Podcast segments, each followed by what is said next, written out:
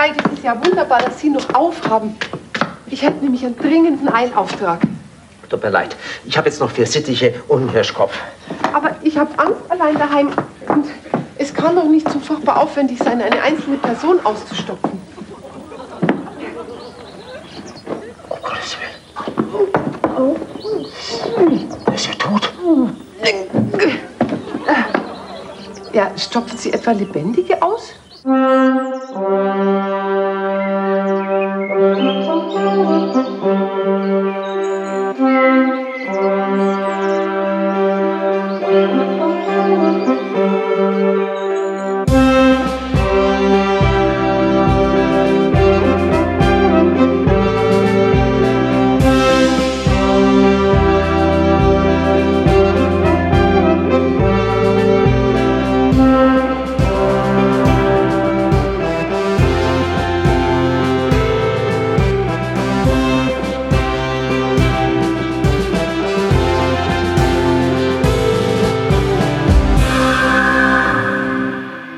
Ich lebe immer noch meinen Aufnahmerausch aus.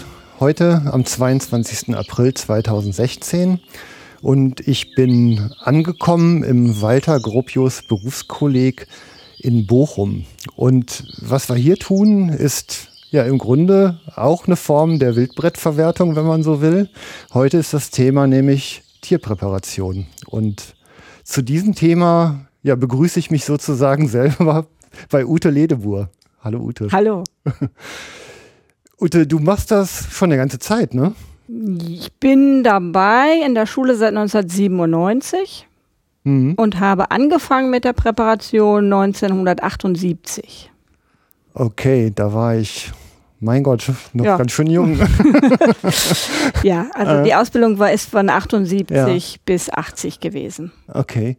Ähm, du bist ja schon ein, ein Mensch, der ja ordentlich Druck auf dem Kessel hat, also viele Dinge tut und ähm, auch sehr intensiv mit der Natur und ihrer Nutzung verbunden ist. Ähm, wie ist denn so deine Geschichte und deine Genese des Werdens von damals bis heute? Ich bin aufgewachsen auf einem Geflügelhof bei meinem Großvater in Bochum. Mhm. Dadurch natürlich sofort mit Tieren, seit ich denken kann, befasst und beschäftigt, auch mit dem Tod der Tiere. Die Tiere wurden natürlich geschlachtet und gegessen und weiterverarbeitet. Das hat mich sicherlich geprägt. Das hat das auch vereinfacht, diesen Beruf ergreifen zu können.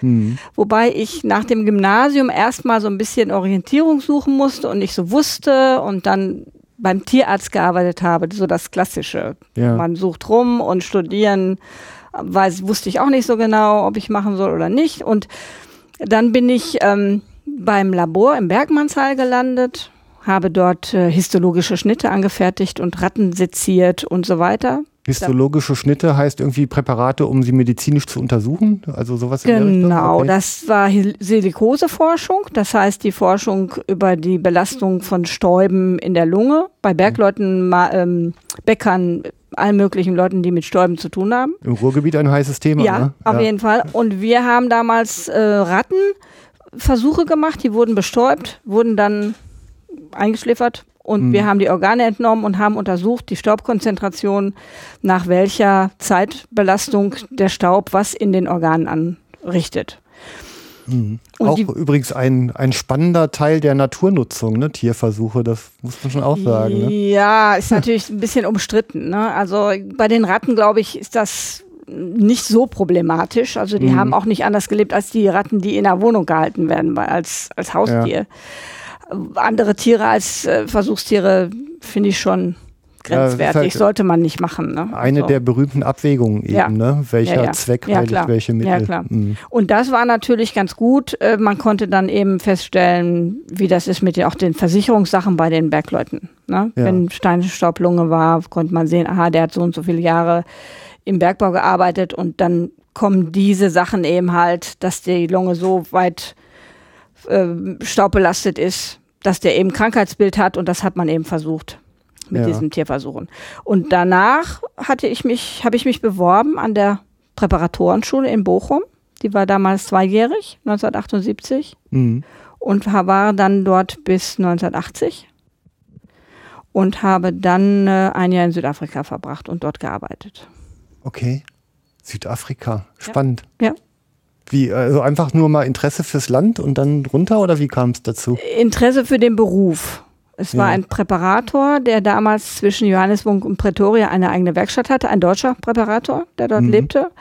Und der suchte einen Nachfolger beziehungsweise Mitarbeiter. Ja. Und ich hatte mich beworben mit noch zwei anderen und mich hat er ausgewählt und dann bin ich darunter und habe dann allerdings dort wieder die Zelte abgebrochen wegen der Apartheid. Mhm. Und weil, ähm, ja, man, also man konnte da in der Zeit nicht leben, das war unmöglich. Ähm, also ist jetzt natürlich ein, ein Abschweifen, aber ähm, das wäre jetzt auch für mich der erste Live-Bericht von jemandem, der zu der Zeit mal vor Ort war. Also Ja. insofern gibt doch mal eine Impression, wie das so Ja, war. es war wirklich alles getrennt. Bevölkerung schwarz, nicht nur schwarz, sondern auch farbig. Also Mhm. Chinesen, Japaner, Inder, das war ja alles farbig und weiße. Und die Welten waren komplett getrennt. Das gab keine Schnittmengen, außer Hausangestellte.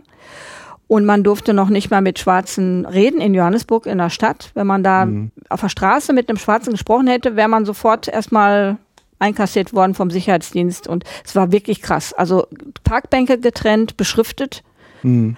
und Busse, Verkehrsmittel getrennt, Läden getrennt. Es gab nichts, wo ein Zusammenwirken von Schwarz und Farbig möglich gewesen wäre.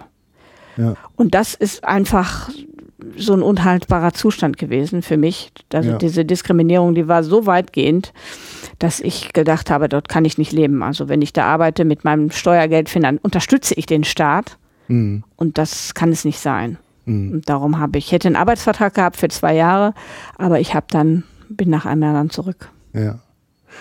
Ja, man kann sich echt, also unter solchen Bedingungen, man, man atmet ja kaum mehr, oder? Ja, man wird auch überwacht. Äh, Zensur von Sch- Zeitschriften, von Filmen, von Radioberichten, also alles, was aus Westdeutschland kam, wurde zensiert. Ich hatte, am Flughafen wurde schon Sternspiegel, Zeitschriften abgenommen, die man dabei hatte, die es damals so gab. Mhm. Und ähm, das gibt doch so ein unfreies Gefühl. Ja, Ich fand das also irgendwo bedrohlich. ja, ja. Jeder war bewaffnet. Mhm. Man hatte immer die Waffe im Auto dabei, weil es einfach auch gefährlich war und weil man Angst hatte. Da ist irgendwie so ein ist- ständiger Ja. Druck, in, also der irgendwie zu explodieren droht, oder? Ja, ja, es ist Ja. eine Bedrohung. Also es ist ein wunderschönes Land, es ist super toll, wirklich viel Platz und ein tolles Licht und es ist wirklich ein Traum. Also wenn man das einmal gesehen Mhm. hat, dann infiziert einen das auch so ein bisschen. Mhm. Aber die Lebensbedingungen waren ja für mich nicht tragbar. Ja.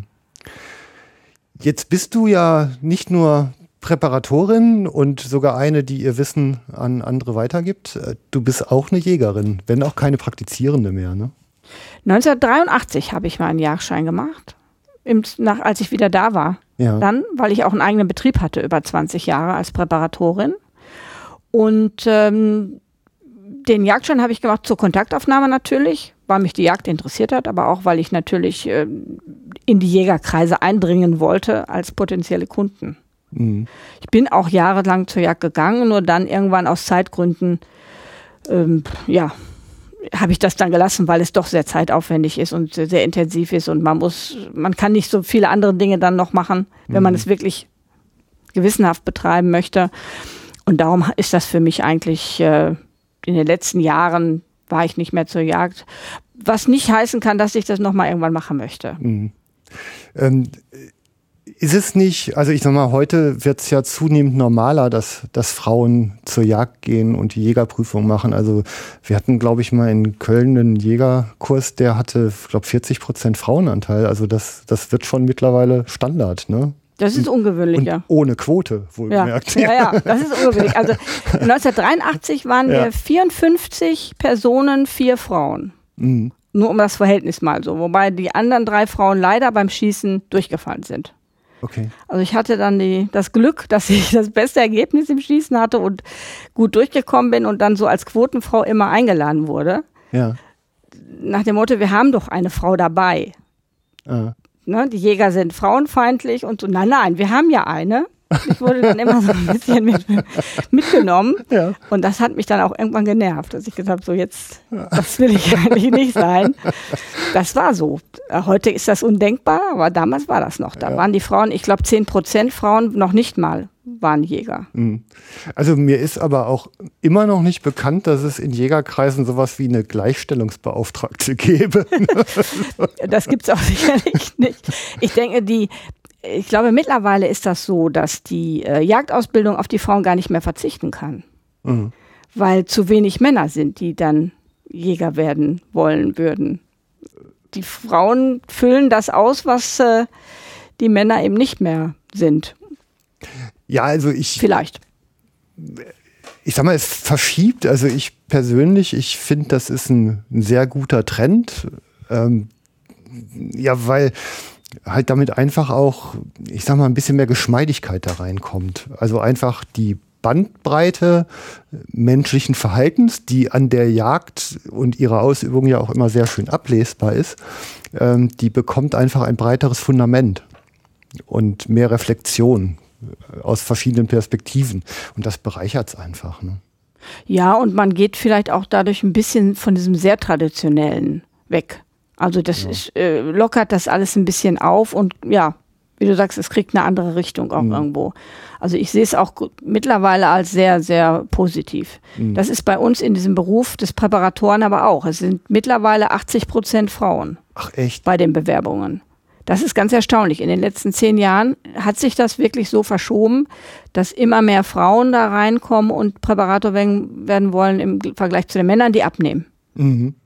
Ich hab, Die, also das ist in der Tat erstaunlich, weil tote Tiere ja üblicherweise ekelig sind. Ne?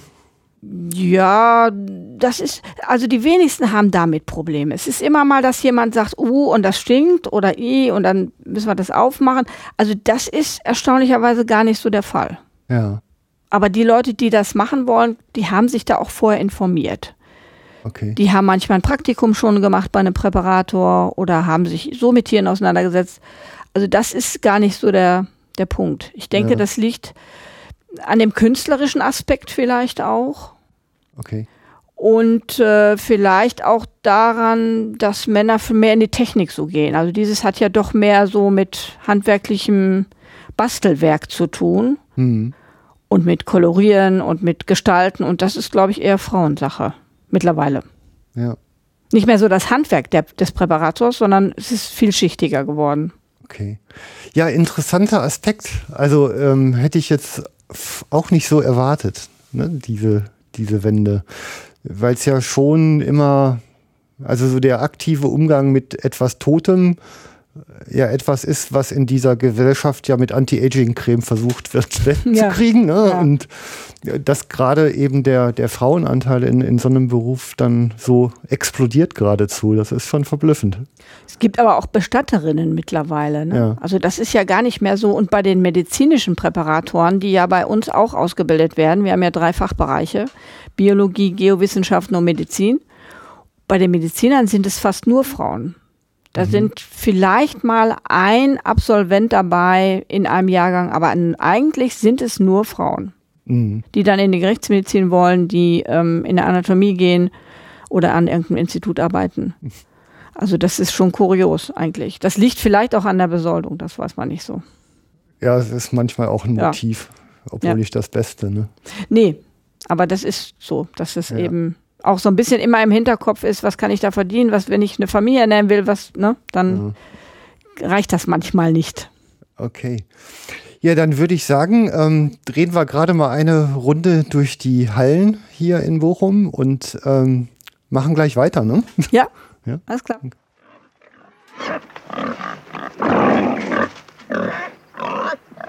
Nicht in Gewässer, also sowas, ja. Nicht verschlucken. Alles klar. Klingt nervös. So, hier ist das. Wo hast du die Wurst hier? Ja, aber die ist noch ab auch schon. Ah ja. Ja, müssen wir gucken, ob das aushält. Hast du es ein bisschen angesprüht auch? Ja, ja. Es wird. Es wird klappen. Okay, die Wurst. Wofür ist das? Ach, das ist eine Wurst. Also das ist eine, eine Wurst, eine richtige Wurst abgegossen. Ja, aber jetzt noch nicht zum Essen, oder? Nein, und ist jemand, der hat einen Stand mit Wildwurst. Ja. Der Dieter Lücke, der hat einen Stand mit Wildwurst Ach so, der in kriegt Ibbenbüren. eine- also und eine der hat eine, eine hat er Wurst. schon aus, aus so einem äh, Elastomer bekommen. Hier, das Elastomer, das haben wir genommen. Ja, das ist genauso schwer wie die richtige Wurst. Das ist super. Das ist elastisch Aber ist natürlich, also die Pelle dann da drüber gezogen. Und er hat gesagt, er will noch zwei haben, aber das Ja. kann aus dem Schaum sein. Das Zeug ist unheimlich teuer. Da kostet die Wurst dann 60 Euro, weil so viel Material drauf geht. Und das ist natürlich ein Witz. Ne?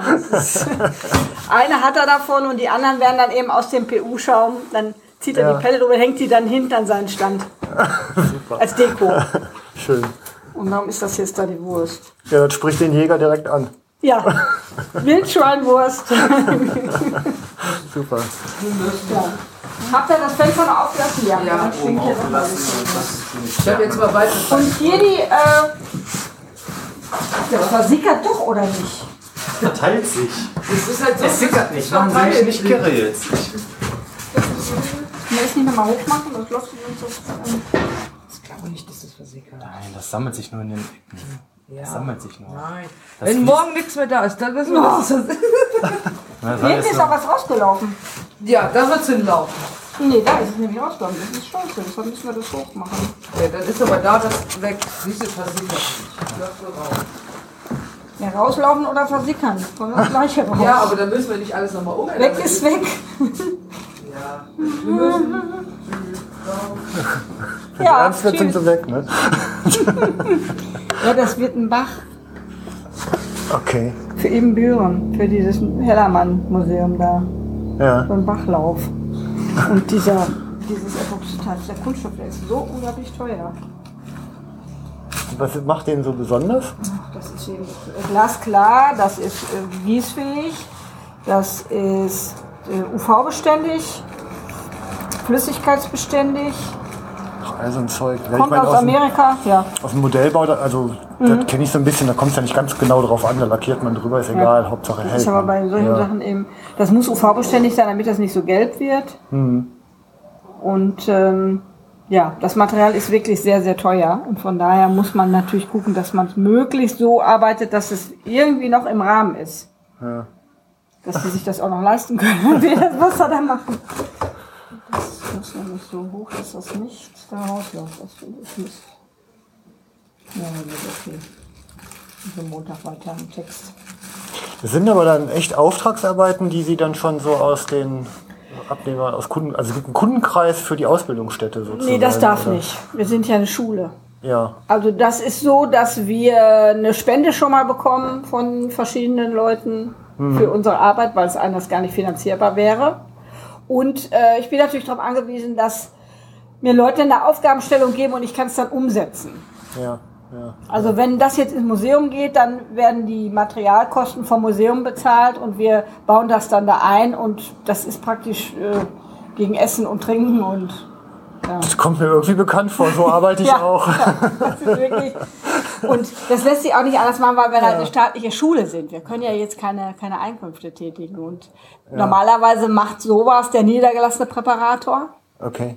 der selbstständig arbeitet und dem kann ich nicht die Arbeit wegnehmen. Ich habe jetzt vorher mal geguckt, man sprach so irgendwie von noch vielleicht 300 Verbliebenen in Deutschland, hatte ich gelesen. Kommt das hin? Ja, der, ich, der Präparatorenverband hat, ich meine so 500 Mitglieder Ja. ungefähr. Da sind natürlich die Leute drin, die im Museum arbeiten, Okay. auch. Ja. Und ne- selbstständige Präparatoren, ich weiß gar nicht, wie viele das sind. Kann sein, dass das so hinkommt. Das ist aber jetzt eigentlich nur ein Fachbereich, der sich um äh, Ausstellungsstücke und ich sag mal für, also jetzt Jagdtrophäen und so ein Zeug äh, kümmert. Also es gibt ja im Grunde auch noch einen Zweig, der so in Richtung medizinische Geschichten Und Geowissenschaften. Geht und Geowissenschaften auch, okay. Ja, die sind hier im Gebäude unten. Ach, das ist aber, eine, ist aber eine ganz an- abgetrennte Welt, kann man sagen. Ja, was die Fachpraxis angeht, ja. Theorie Ja. nicht. Okay. Es sind 30 Schüler, 10 aus jedem Fachbereich in einer Klasse. Mhm. Ja, und die ja. sind natürlich in einem, in einem fachlichen Schwerpunkt auf die einzelnen Abteilungen verteilt. Okay. Also Bio, Ja. Geo und Medizin. Ja. Na, das ist eben so. Und der, der andere Unterricht, die haben ja auch äh, Englisch, Deutsch, Mathe, normalen Unterricht, weil die Fachabitur auch haben als Abschluss Mhm. zusätzlich. Und der ist dann zusammen in der großen Gruppe. Okay. Ne? Ja. Nur eben dieses jetzt hier speziell. Nur die Zoologen. Es ist ein bisschen wie der Werkraum früher in der Schule, ne? Also man, ich sag mal, man kommt halt rein, hier ist so irgendwie Gewusel, Ja. ähm, Aufräumen ist manchmal auch nicht so die Stärke, ne? Klar. Nee, wie man sieht, die sind alle jetzt weg. Ja. und Montag geht's dann weiter oder Dienstag. Und bis Dienstag steht, also das ist jetzt nicht der Optimalzustand, aber die haben jetzt noch anderen Unterricht. Ja. Das heißt, die hatten jetzt nur drei Stunden heute Morgen. Ah. Und wenn man von den drei Stunden noch eine halbe Stunde aufräumen muss, braucht man gar nicht erst anfangen. Ja, nein, ist klar, ne? Also Ne? ist Aber auch, es ist, äh, so, es ist so ein bisschen äh, also chaotisch. beherrschtes Chaos. Ja, Ja, ja. kann man sagen, ja. Das gehört einfach dazu. ja. Luft geschwängert mit Lösungsmitteln, das ist so ein Standardgeruch, das- ne? Oder? Nee, eigentlich nicht. Nee? Das liegt jetzt hier an dem. Vielleicht gehen wir auch mal. Das liegt jetzt speziell an dieser Arbeit, weil ich das jetzt da ähm, muss mit der Farbe. Normalerweise riecht das eigentlich eher organisch, also nicht nach Lösungsmittel, sondern eher nach Tier. Eher nach Tier, okay. Das ist vertrauter. Ja. Einer sitzt noch. Also hier ist der eigentliche Arbeitsraum. Hallo, ja. Wobei ich sehe, da hinten ist ja auch nicht sauber, der Tisch. Mhm. Ja, das ist schon mal, dann wird, huch, plötzlich ist es 10 Uhr, fluchtartig, ich muss alles das Etablissement verlassen. Das ist so, Ja, das ist eine Vogelspinne, ja? ja. Jetzt zu neuem Leben erweckt sozusagen. Mäßig. Ja, aber die hat auch die Beine versicht, ne? Auch die Beine Ja, verloren. nur das, das war ganz Na gut, das kann man hinterher wieder ankleben. Vielleicht kann man das mit einem kleinen Drehtchen so stiften und dann ankleben. Ja, ja. ansonsten Na? bei den anderen habe ich es mit Holzlein gemacht. Das Ja. geht auch ganz gut. Okay. Ja, wir haben verschiedenes hier, die sind von der Uni Heidelberg. Verschiedene Fauchschaben und Gespensterstrecken und Spinnen und so. Ah, bekommen. okay. Hier diese Exemplare auch noch. Und die müssen jetzt konserviert werden, Ja. gesteckt und getrocknet. Ja, so mit Material und Technik muss man auch immer mal kreativ werden, oder? Manchmal, Ja, oder? ja, es gibt ja, es ist, alles ist fließend, ne? Man kann Ja. alle Materialien für alle möglichen Dinge benutzen, denke ich. Das ist jetzt nicht so speziell, dass es nur eine Sache ist. Hier ist der nächste Raum, hier steht wieder mehr. Hallo. Jeder riecht doch dann tierischer, denke ich, Ja, als vorne. begrüßt werden wir vom Freund dem Rotfuchs. ja, der hat mich heute, gestern Abend besucht, hat meine Hühner geholt. Ach, auch. Ja, er hat Mann, vier ja. mitgenommen und die anderen lagen tot im Stall. Bis auf eins. Also rede ich immer ganz oft drüber, über diese Grenze zwischen Wildnis Mhm. und Kultur, ne? die man eigentlich ständig verteidigen muss. Ja, ich hab, ja, es war einmal zu spät. Ich war gestern zu spät zurück und um elf war alles passiert. Ja. Da ist Ja, die das Fähre wohl in der Nähe im Wald. Ich wohne also im Wald, zwischen so zwei Wald Waldstücken im Ruhrtal. Ich habe immer mal Ärger damit, aber ich Mhm. hatte gerade neue Hühner, auch vier gekauft und dann ist das ärgerlich. Ja, da kommt der Fuchs auch in den Rausch, ne, wenn er in den Stall kommt, Die oder? waren alle, aber auch, ich denke auch an Herzschlag. Die waren nicht verletzt alle. Die lagen einfach, weil die, die fallen tot um verschrock. Ja. Wenn der da durchfetzt, dann sind die weg sind der Herzinfarkt oder was. Okay. Trifft die der Schlag. Ja, ne, hier ist so, So, das, ne? was wir normal machen. Ähm, also so Ausstattung, da ist äh, irgendwie ordentliches äh, Abdusch. Das ist ein Gerbefass, ja. Ja, also Gerben heißt die Bälge Ja, äh, irgendwie erstmal haltbar machen, ja. ne? Dann haben wir hier so eine, so eine Dünnschneidemaschine für, die, für das Dünnschneiden der Felle, das, man hat, was der Gerber auch macht. Äh, Dünnschneiden heißt? Fett runter, Gewebe runter, Muskulatur Okay, runter von der Haut. ja. Wir brauchen ja nur die zweite Hautschicht Ja. Mhm. ne, zum Gerben, wie, wie bei Leder auch. Und dann muss halt alles runter und das geht mit so einer Maschine eigentlich ganz gut. Das ist so ein Kreismesser und dann Mhm. Okay. ziehen die das so rüber. Ja. Ja, zum Gerben dann natürlich mit gewaschen und ja. alles Mögliche hier. Und hinten, das ist so ein Abzug, ne? Das ist also so eine Digestion, ja. nach der Belegung sieht er aus, als wenn er nicht so oft benutzt wird. Nee, wir benutzen den. Der ist nur als Lagerstoffe vom, für alle möglichen Chemikalien, die wir hier nehmen, aber wir haben den selten in Gebrauch. Mhm. Nur wir müssen ihn halt haben. Okay. Und von daher ist das, wir haben auch einen Abzug im Raum nochmal Ja. oben. Ne? Wenn hier mal gearbeitet wird, was, was staubt oder dass wir eben auch hier Lösungsmittel benutzen, dass wir dann, dann die Luft absaugen können. Ja, der Arbeitsschutz muss auch sein. Ja, leider sind wir gar nicht so gut ausgestattet, weil es einfach zu teuer ist und die Stadt Bochum also nicht in der Lage ist. Wir brauchten eigentlich Tischabsaugung. Jeder Tisch müsste normalerweise eine Absaugung haben von oben. Ja, Aber das ist nicht finanzierbar. okay. Und die haben uns hier das Gebäude eingerichtet, aber so ein paar Abstriche sind alt. Wir müssen normalerweise auch ein Bodenablauf müsste hier sein, damit man das durchspritzen kann. Und ein gefließter Boden, nicht dieses Linoleum. Ja. Aber dann ähm, scheitert sowas an den Mitteln. Deshalb liegen hier auch diese Desinfektionsmatten, wo wir drüber laufen müssen. Wir werden ja auch kontrolliert vom Veterinäramt. Okay. haben auch so eine Betriebsnummer, ja, aber das ist ja heute so üblich. Wie oft kommen die? Alle zwei Jahre. Ja, also nicht so Nee. Dauerbelagerung. Nee, nee, die kommen alle so alle zwei Jahre, würde ich sagen. Und gucken nochmal durch. Wenn es einmal ein Protokoll erstellt wurde, die wissen, was, hier, was wir hier haben, was wir tun. Und dass das soweit alles in Ordnung ist und Ja, dann interessiert es eigentlich auch nicht mehr. Ja, okay.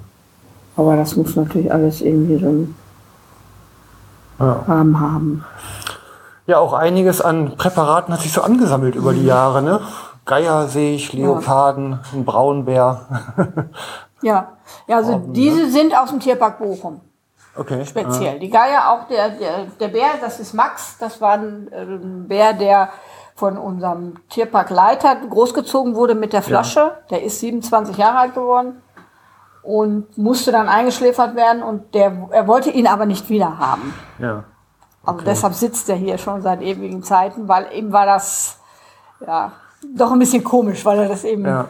Persönlich sehr Das ist auch so kannte. eine Grenze, ne, irgendwie. Also ich kann mir vorstellen, manche wollen ja, ja ihr Haustier präpariert kriegen. Das ist irgendwann, das kann ich auch nicht nachvollziehen. Und Das ist auch Ja. ganz schwierig, weil es irgendein Tier ist, was man zurückbekommt. Das ist nicht mehr, man hat die, die Mimik, das, was das Tier ausgemacht hat, die, der persönliche Ausdruck, der ist ja weg. ja, Der ja. stirbt mit dem Tier. Und dann ist es irgendein Hund. Aber den wiederzuerkennen, schon braucht schon viel Fantasie.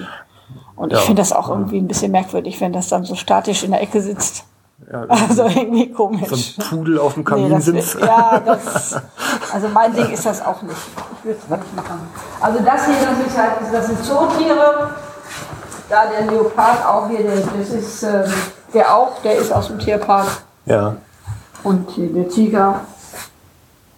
Und dann haben wir natürlich die Wildtiere und hier sind, hier vorne sind auch noch mehrere. Das sind aber dann äh, so die Sachen, die ganz gut geworden sind, wo die anderen Schüler dann auch schauen, so kann es aussehen. Ja. Auch wenn sie es selber vielleicht nicht so hinbekommen, aber so könnte es dann sein, so als Ja. Motivation. Ja, okay. Haben wir hier immer so ein bisschen ausgestellt. Was sind, was sind das für, für Menschen, die auf diese Art Beruf stoßen? Unterschiedlich. Ich würde, also das ist ein Teil der Schüler macht sicherlich aus der Verlegenheit nichts anderes gefunden zu haben, kommt auch vor, die das Abitur dann haben wollen, das Fachabitur. Die gibt's wahrscheinlich in jedem Beruf. Die ne? gibt's immer, ne? die einfach das machen, weil sie denken, das ist eine einfache Art und Weise, eben an den Abschluss zu kommen. Ja. Ähm, die meisten sind sicherlich an dem Beruf selber interessiert, an der künstlerischen Arbeit, ne? an dem Okay. sagen wir mal, Wiederherstellen von Natur oder wie man das auch immer ausdrücken mag oder an dem Erhalten von Dingen. Ja.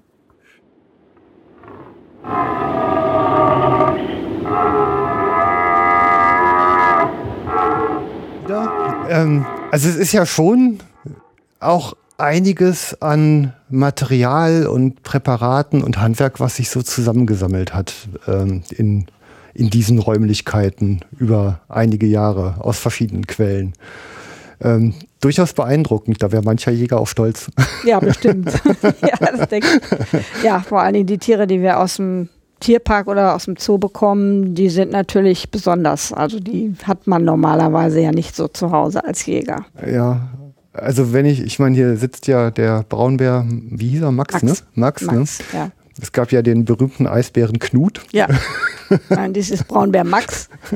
Und wenn man jetzt überlegt, dass der vielleicht auch irgendwo sitzt als Präparat. Ja, der ist Ja. zum Präparieren nach Berlin oder nach München, da bin ich mir nicht sicher. Also Ja, ist der er? ist zum Prä ja, ja, der ist auf jeden Fall präpariert worden. Ja. Okay. Ja, irgendwie so Eisbär der Herzen und dann Ja. Sitzt man als Präparat irgendwo, ne?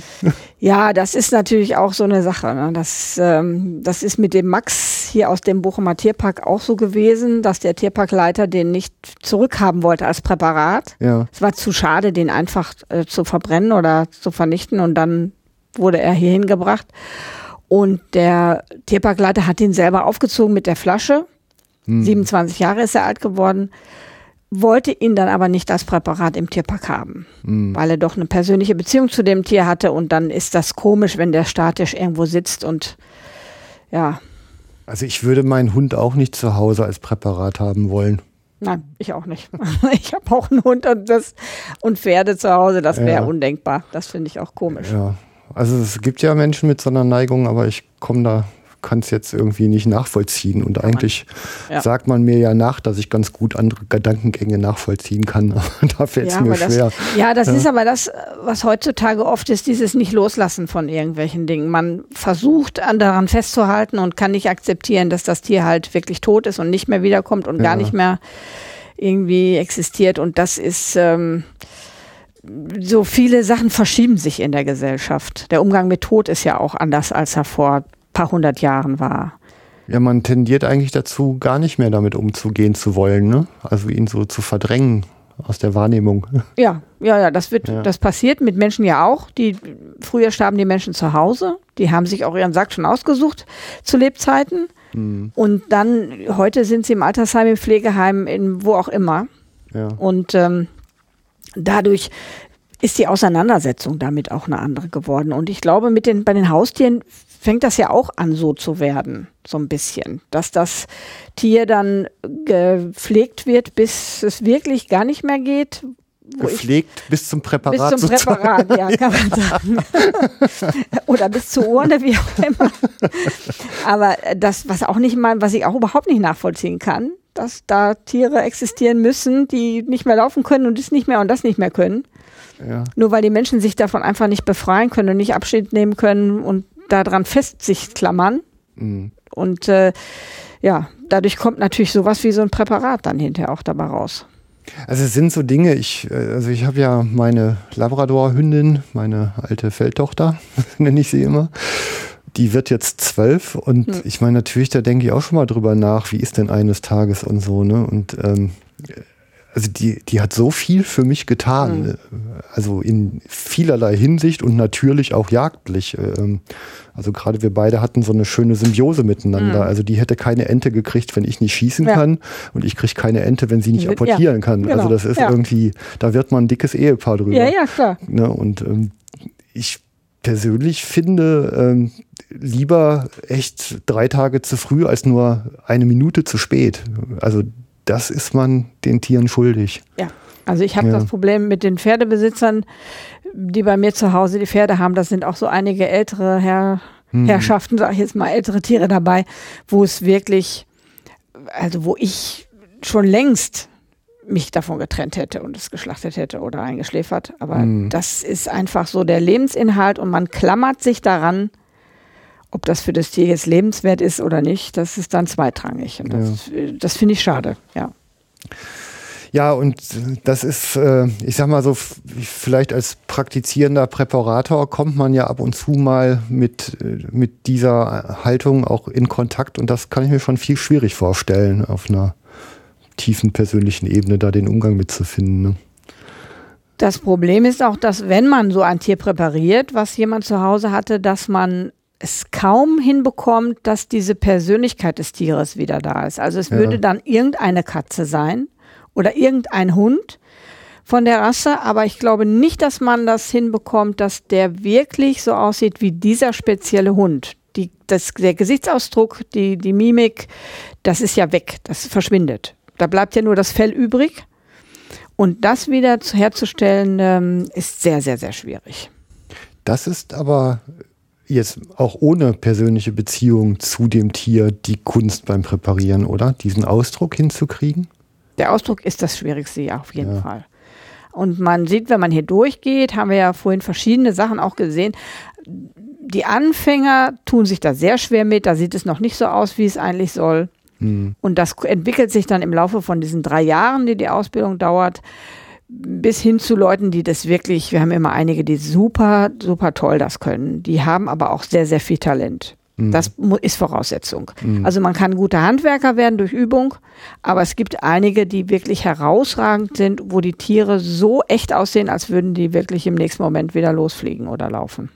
Es gibt Purzelbaumkinder und nicht Purzelbaumkinder. Ja. Die einen können es sofort Genau. und die anderen lernen es nie. Ja. Ne? Ja. ja, ja, so ist das auch. Also das ist schon, da, da, gehört viel, viel Talent zu und auch viel Liebe zum Beruf und Liebe zum Detail, um das wirklich gut hinzubekommen. Mhm. Ähm, Präparieren war ja nicht immer ganz normal auf diesem Planeten. Das hat ja irgendwann mal angefangen. Und ähm, wie ist das denn in seiner Geschichte? Ist das ein, ein altes Handwerk oder ein neu erfundenes? Weil die Jagd ist ja schon ganz alt.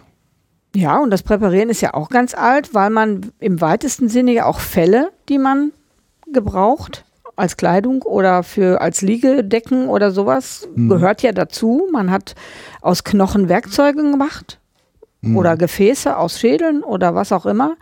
Das eigentliche Präparieren so in der Art, wie wir es kennen, stammt aus dem 14., 15. Jahrhundert. Mhm. Im Zuge der Entdecker hat das natürlich angefangen, die haben Tiere gesammelt und Pflanzen im Ausland, mhm. haben das natürlich irgendwie konservieren müssen, um das mitzubringen. Mhm. Und äh, da waren natürlich die Anfänge, die haben es getrocknet, äh, gebacken. Es gibt also ganz, ganz komische Sachen, was die veranstaltet, gebacken im Backofen, richtig gebacken, also mit Stroh ausgefüllt und so weiter. Und die ersten äh, Präparatoren kommen so 1560, 1510 kann man schon sagen, rum. Das war ein ähm, Mann, der hieß Konrad Gessner. Mhm. Und dieser Konrad Gessner hat ähm, 200 Vogelarten beschrieben, hat die gezeichnet und hat die als Balk auch dann mitgebracht bzw. konserviert. Mhm. Und das war einer der äh, auch diese Naturalienkabinette, die es früher gab, auch so im Barock waren die ja sehr beliebt, wo alles Mögliche gesammelt wurde und aufgestellt. Ja. Es gibt auch noch einige Beispiele aus der Zeit. Mhm. Ähm, da fing das eigentlich mit dem Präparieren in der Form, wie wir das heute kennen, so an. Ja. Ähm, also nochmal eben kurz für die Nichtjäger erklärt, der Balk ist im Grunde die Haut samt Haaren, mit genau. Pelz dann genannt oder halt das Gefieder drauf nennt man auch Balk. Also ja. das ist ein Begriff, der ja. bei mir jetzt auch neu in dem ja, Zusammenhang Balk ist, hm? Wenn man also die Haut mit dem Gefieder oder die Haut mit den Haaren, die wird gefüllt mit Watte oder irgendeinem äh, Holzwolle. Hm. Ohne dass man das Tier jetzt aufstellt. Es ist nur, man sieht nur die Hülle praktisch. Also ja. die Flügel sind angelegt, die Füße sind angelegt, es sind keine Glasaugen drin, das Tier wird nur, liegt nur einfach da, um zu sehen, wie ist das Gefieder, wie ist die Größe, wie mhm. sieht die Art aus. Okay. Das wird in den Museen auch noch gemacht, äh, um Artenvielfalt zu demonstrieren beziehungsweise Unterschiede festzustellen. Da mhm. werden also Bälge hergestellt, die werden in so großen Schubladen aufbewahrt. Das ist zur wissenschaftlichen Arbeit. Mhm. mhm. Okay der normale Jäger hat halt sein Präparat an der Wand hängen. Ja. Also ne, dann ist der Vogel aufgestellt. Der hat Glasaugen, der hat eine Position, der steht oder fliegt oder wie auch immer. Mhm. Und bei den Bälgen ist das eben nicht so. Ja. Ähm, die, die Entwicklung war ja wahrscheinlich erstmal durch Technologie, die sich entwickelte. Also gibt ja mehr oder weniger gute Stoffe in Sachen Haltbarkeit, Verformbarkeit, alle möglichen Qualitäten, die man da so braucht. Und das andere ist vermutlich auch der Anwendungsbereich, für den man Präparate der so eine Entwicklung über die Geschichte treibt. Ne? Die Stoffe haben sich natürlich total verändert. Äh, früher wurde Heu, Stroh benutzt mhm. oder Torf. Also Körper wurden aus Torf geschnitzt oder Köpfe. Mhm. Ähm, Glasaugen sind auch noch nicht so lange in Gebrauch. Man hat früher Knöpfe genommen oder irgendwelche Holzkugeln oder so. Die mhm. Glasaugen werden ja speziell hergestellt. Die werden gebrannt, bemalt per Hand und dann im Brennofen gebrannt. Mhm. Diese Technik ist natürlich ähm, relativ modern. Und man hat früher wirklich nur ähm, natürliche Materialien benutzen können. Mhm. Also man hat dann äh, aus Holz geschnitzt oder man hat Stroh gewickelt, solche Sachen halt, weil es ja. die modernen Kunststoffe, die man heute benutzt, noch nicht gab. Okay. Und das ist auch diese ganze Präparation, die modern ist, also diese wirklich ein Körpermodell zu bauen, das ist noch nicht so alt. Also das äh, stammt so aus dem 18. Jahrhundert. Die ersten Präparate sind so aus dem 18. Jahrhundert. Fing das, also ich könnte ich spekulativ eigentlich so mit dem ganzen Thema Auslandsjagd und Safaris, äh, dass man dann auf einmal anfing, ich sag mal, so eine Trophäe oder das erlegte Tier im Grunde auch so als eine Art Statussymbol im Rahmen seiner sozialen Welt zu zeigen? Ja, das waren in erster Linie ja die Fürsten und Könige und reichen Leute, die die Möglichkeit hatten, solche Jagden zu veranstalten und die zu besuchen, nicht nur im Ausland, auch hier in, in Europa und oder in Deutschland. Und äh, da kam natürlich dann irgendwann der Wunsch auf, das Tier auch, was man erlegt hatte, sich damit zu schmücken und zu, als Trophäe nicht nur das Geweih oder Gehörn an die Wand zu hängen, sondern das ganze Tier dann eben hinzustellen. Ja. Und da gibt's auch in Schweden noch ein alt, altes Hirschpräparat, das kommt aus dem 18. Jahrhundert, das ist noch überliefert. Die anderen sind natürlich irgendwann dem, Dem- Alterungsprozess, den Motten oder was auch immer zum Opfer gefallen. Da gibt es also gar nicht mehr viele äh, Beispiele. Was es noch gibt, sind ein, zwei, drei Pferdepräparate, die schon so alt sind. Irgendwelche Schlachtrösser von Ja. Karl Philipp von sowieso aus Schweden. Da gibt's noch eins, das steht noch im Museum. Ja. Ähm, die wollten halt dann dieses Pferd erhalten, weil es besondere Dienste in Kriegszeiten oder so geliefert hatte. Aber ansonsten sind diese Präparate weitgehend verschwunden. Ja. Das ist eher modern, das noch, es gab Präparatoren hier, äh, Herr Termer zum Beispiel, der war in Leipzig, oder Arkele, das sind Amerikaner, die haben dann die ganze Technik modernisiert. Das heißt, die haben ein Modell gebaut von dem Tier aus Ton, Draht, Gips und so weiter. Also richtig wie, eine, wie ein ähm, Bildhauer so ein Modell baut und haben da die Haut drüber gezogen. Ja. Das war dann schon moderner. Okay. Und dann gibt es jemanden, der das dann abgegossen hat und dann den Körper auskaschiert, also negativ-positiv-Form hergestellt hat. Das sind so diese modernen Sachen. Und da ging das natürlich auch los dann mit den Kopfschultermontagen und mit den ganz Thermoplastiken Ja. und so weiter. Ich habe gerade so den, der Film, der so abläuft, also dieses Privileg ja überhaupt in, im Ausland solche Safaris durchführen zu können und dann ja auch noch im Grunde die, die erlegte, die Beute mit nach Hause zu kriegen und zum Ausstellungsobjekt zu machen, ist ja auf eine ganz eigenartige, seltsame Art und Weise so in, ins Bürgertum durchgesackt. Ne? Also so, ich sag mal, ja, um Zweiter Weltkrieg davor, danach, so in, bis in die 70er, 80er vielleicht sogar noch rein, war es ja durchaus auch etwas, was in flacheren bürgerlichen Regionen üblich war, ne, sowas zu tun. Und ist dann ja mittlerweile ja so ein bisschen ausgefadet, mhm, wie ich bei meinen Tönen hier sag. Ja, ja. ja, kann man sagen, dass, ja, aber es ist immer noch, denke ich mal, nicht so der breiten Masse der Jäger möglich, Ja. im Aus, also speziell Afrika zu jagen oder Ja, das ist was ganz also das ist Besonderes. natürlich was Mhm. Besonderes auch in Nordamerika oder Kanada oder auch in Russland.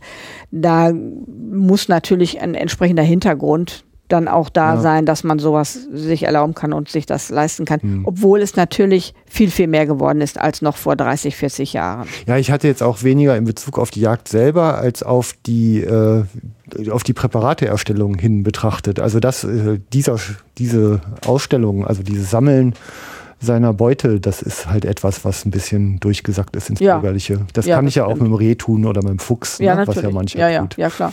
Ja. Wobei das im Moment auch wieder, ich habe so den Eindruck, den, den letzten 10, 15 Jahren die Tendenz auch so ein bisschen wieder rückläufig ist. Mhm. Weil die, ähm, die jungen Jäger, glaube ich, lassen sich nicht den Fuchs und den Dachs und den Waschbär aus, ausstopfen, sage ich jetzt mal, obwohl der Mhm. Begriff unter den Präparatoren verpönt ist und ich wahrscheinlich Schelte bekommen werde, wenn ich das so gesagt habe. Fachgerecht sagt man präparieren. Präparieren, ja, Mhm. ja. ja. Und ähm, weil es einfach auch viel Platz wegnimmt, es passt nicht unbedingt ins moderne Umfeld, weil auch viele Präparate äh, sehr konservativ dargestellt werden. Also wenn ich, wenn meine Schüler mit Wurzeln kommen, wo sie dann irgendwas, eine Ente auf einer Wurzel, äh, ja, das, das geht überhaupt nicht. Die wissen das mittlerweile auch. Das ist also ein Unding, weil das einfach eine Katastrophe von der Darstellung ist.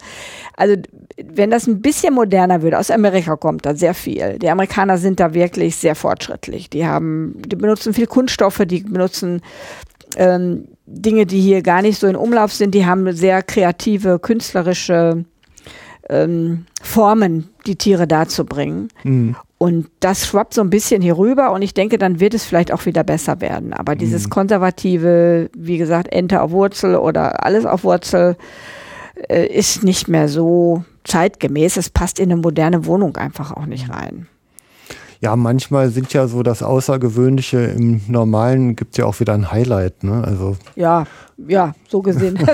Das ja, ja, aber das, also ich denke, die, Ja. die ausländischen Trophäen, das ist noch, das geht auch gut. Da ist auch viel Nachfrage. Wer wirklich dahin fliegt zum Jagen, der möchte das auch mitbringen hm, und möchte das natürlich auch erhalten. Wobei ich das hier bei uns in Deutschland reduziert sich das weitgehend, wenn man jetzt von diesen Waldschulen absieht, wo die Präparate natürlich stehen, ähm, auf Böcke und, und hm. Geweihe und Gehörne. ja, ja, verstehe. Das ist dann Ja. das hauptsächliche Arbeit, die unsere Leute hier natürlich auch mitlernen müssen. Mhm. Okay. Äh, Wir hatten ja schon relativ ausführlich so über das Thema, wie so ein, wie das Tiere präparieren in diesem kulturellen, gesellschaftlichen Zusammenhang äh, da ist. Also mich plagte gerade noch mal so die Idee, wir hatten ja diesen rapide steigenden Frauenanteil und das ist ja nicht nur beim Präparieren so, das ist ja auch, dass die paritätische Besetzung auch sehr stark gewollt ist, dass die Frauen da stärker werden. Kann das nicht auch noch auf eine eigenartige Art und Weise zu einer Re- Renaissance des Präparierens irgendwie wieder führen? Denkst du? Also ich, ich sehe da wirklich noch mit Staunen, ne, dass das so angenommen wird, weil gerade Frauen ja mit dem Thema so Tod und oft ja auch mit dem Altern eher distanziert umgehen. Und das Präparieren ist ja eigentlich etwas, wo man es aktiv in die Hand nimmt. Ich denke, das hängt ähm, so wirklich mit dem künstlerischen Aspekt zusammen. Ja. Das ist doch den Frauen vielleicht mehr gegeben als vielen Männern. Also Frauen fühlen sich vielleicht mehr hingezogen, das zu machen. Ähm, Und ich in fühle mich den diskriminiert gerade. Ja, übrigens, ja, das das, macht nichts.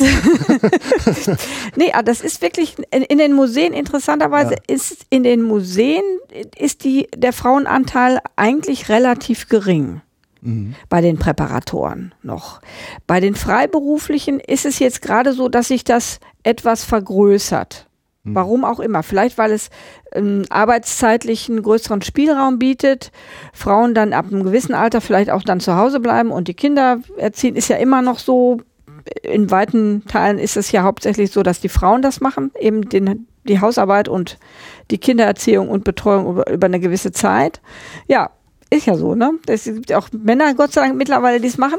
Also es verändert sich. Es verändert mir, sich, Ich musste ja. gerade so schmunzeln. Mir fällt ein Bekannter ein, der hat geheiratet und dann ging es um die Frage des Familiennamens und die haben sich halt überlegt, sie haben, glaube ich, fünf Spiele durchgeführt Ja. und wer als erster drei Punkte hat, dessen Name wird Ja, ja, Familienname. ja, das ist ja heute alles. Ja, also man so- braucht ja auch gar keinen Familiennamen mehr. Man kann ja auch den Namen behalten. Behalten kann man auch. Geht ja auch. Mhm. Und ich denke mal, dass es daher kommt, ähm, dieser Beruf hat natürlich einen, guten Aspekt. Er hat natürlich auch den Nachteil, dass im öffentlichen Dienst die Besoldung nicht mehr so ganz prickelnd ist, weil Mhm. viele Volontärstellen angeboten werden. Volontärstelle heißt 800 bis 1000 Euro im Monat, die man zur Verfügung hat über einen Zeitraum von zwei Jahren.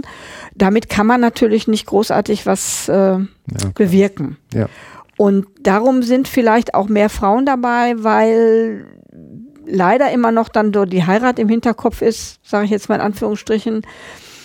Man sieht es so als vorübergehendes, man sieht es vielleicht als Zusatz, aber wenn man davon existieren möchte, eine Familie gründen möchte, die, die Leute sind ja so in dem Alter, Mitte 20, Mitte bis Ende 20 sind ja einige, wo das schon ein Thema wird glaube ich, dass das die Männer auch vielleicht ein bisschen abschreckt, weil es schon äh, ein mühsames Geschäft ist. Mhm. Selbstständig machen sofort nach der Ausbildung kann man auch nicht empfehlen, Mhm. weil die drei Jahre nicht ausreichend sind, um genügend Berufserfahrung zu haben. Und äh, die Bezahlung beim niedergelassenen Präparator, wenn man anfängt, ist auch nicht so toll. Also Mhm. das ist alles schon ein ziemlich äh, harter Kampf geworden. Ja, dünnes Eis, ja. Dünnes Eis, wenig Stellen. Ja. Viele Stellen im öffentlichen Bereich werden gestrichen. Wenn der Mhm. Präparator in, pensioniert wird, dann wird die Stelle gar nicht mehr besetzt oder nur befristet besetzt oder nur als Volontärstelle eingerichtet. Das ist äh, ein bisschen kontraproduktiv. Und ich Mhm. glaube, das schreckt auch viele ab. Wenn die Azubis, die du hier ja äh, erlebst, ähm, nach außen gehen, also ich meine, die sammeln ja auch so ihre Erfahrungen in ihrer Welt äh, mit diesem Beruf, den sie da erlernen und das tun sie ja mit Leidenschaft, meistens zumindest. Ne? Ja. Ähm, die, wie sind denn so deren Feedbacks? Was kommt denn hier da wieder zurückgeschwappt? Also der, die Bekanntenkreise sind natürlich immer, es ist immer so zwiegespalten. Die einen sagen, wie kannst du sowas tun und eh, wie furchtbar und Mhm. die anderen finden es halt interessant. Ja. ich. Das ist so zweige, zweigeteilt. Aber das erlebe ich auch. Wenn ich also erzähle, was ich beruflich mache und mein Gott, was bist du denn da drauf gekommen und wie, ne, wie, wie kann man denn Ja. sowas machen mit dem ganzen Toten? Das hat man natürlich immer. Aber das hat der Jäger auch. Ja, Oder der Tierarzt stimmt, oder ja. der, was auch immer, Bestatter oder alle Berufe, die so ein bisschen im Grenzbereich sind und eben mit sich mit toten Sachen beschäftigen, haben das, glaube ich. Mhm. Und das eigentlich ist das Feedback, was die Leute bekommen, immer gut. Die müssen ja auch ein Praktikum absolvieren während der Ausbildung, dreimal ein drei- bis vierwöchiges Praktikum in irgendeinem Betrieb. Mhm. Und ähm, da lernen sie natürlich ganz viel. Sie lernen Leute kennen und sie lernen sich aber auch dann zu verkaufen. Ja. Okay. Also ich habe den Eindruck, dass die ganz gut damit klarkommen und dass auch das Umfeld das gut mitträgt.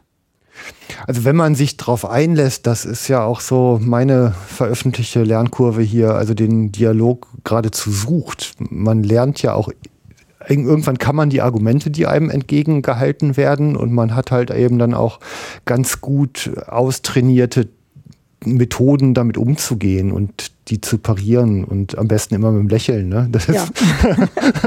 ja, das ist ja, Ja. sowieso das Geheimnis. Wie verkaufe ich mich? Das ist in Ja. allen Bereichen gleich. Kann ich mich gut verkaufen, dann kommt es gut rüber. Dann verstehen die Menschen auch, was man bewirken will, was man erreichen möchte. Wenn ich mich nicht verkaufen will, kann, dann, ja, dann Ja. funktioniert es halt nicht.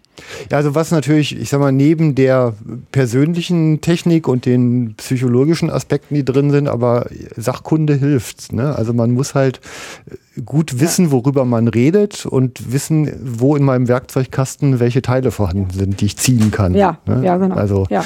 ja, ja. Und ich muss das rüberbringen können. Das ist einfach wichtig, dass man Ja. auch im Gespräch bleibt und immer versucht zu argumentieren und sich nicht aufregt. Wir hatten vorher einen anderen Standort hier an, in Bochum, haben wir den Standort gewechselt vor knapp zehn Jahren. Daneben war eine Hauptschule ja. mit sehr viel unterschiedlichen Schülern, also viele mit Migrationshintergrund, ganz gemischt. Und die haben uns als Mörder und als Tierquäler und was weiß ich bezeichnet. Das war immer ein unglaubliches äh, Spießrutenlaufen für unsere Schüler, wenn sie da vorbei mussten in der Pause und die haben uns beschimpft und beleidigt und ich weiß nicht, weil sie überhaupt nicht verstanden haben, was wir tun. Und es ist irgendwann eskaliert, dass dann unsere Leute dann irgendwas aus dem Fenster geworfen haben und die anderen haben dann Schnee in unsere Fenster. Also es war wirklich kurz vorm Kollabieren. Und dann ähm, haben wir uns überlegt, was tun wir? Dann haben wir die eingeladen. Dann haben wir sie eingeladen, die Schüler, haben gesagt, wenn ihr kommen wollt, ihr dürft gerne durch unsere Räume gehen, ihr dürft gerne gucken, was wir tun, damit ihr seht, es ist weder gefährlich für euch noch für irgendwas. Wir töten keine Tiere, wir sind nur dazu da, Dinge zu erhalten und zu bewahren. Und das hat einen guten Einfluss gehabt und das hat dann auch funktioniert.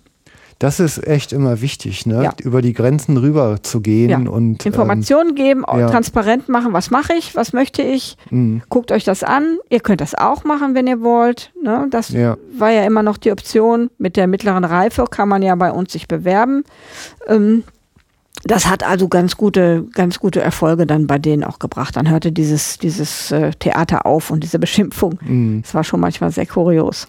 Ja, das mache ich ja auch schon mal, ne? Vorzugsweise alleine in völlig fremde und vielleicht sogar ablehnend eingestellte Gruppen gehen.